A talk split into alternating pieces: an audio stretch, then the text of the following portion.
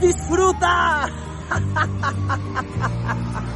Claro, aprendamos a disfrutar.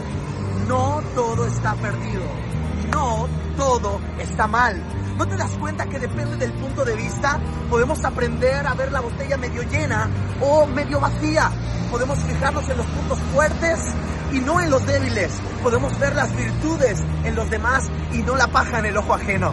Disfruta, aprendamos a disfrutar de las cosas pequeñas e insignificantes de la vida.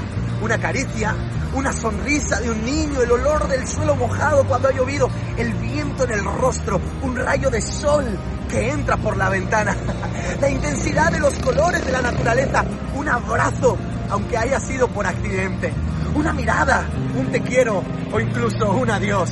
Disfruta. ¿Y qué hacemos con los malos momentos? Te preguntarás. ¿Con los fracasos? Ah, eso no se disfruta, es imposible. Pero sí, sí se puede disfrutar porque todos podemos aprender del fracaso, ser resiliente al fracaso. Resiliencia es pasar por malos momentos sin mostrar comportamientos extraños.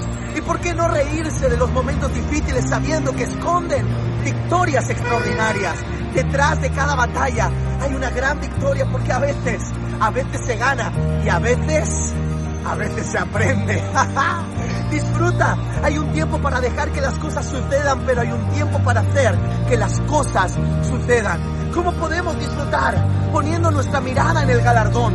Detrás de Goliat siempre hay un David. Detrás de la cruz hay un trono. Y detrás de cualquier circunstancia siempre hay victoria. Disfruta.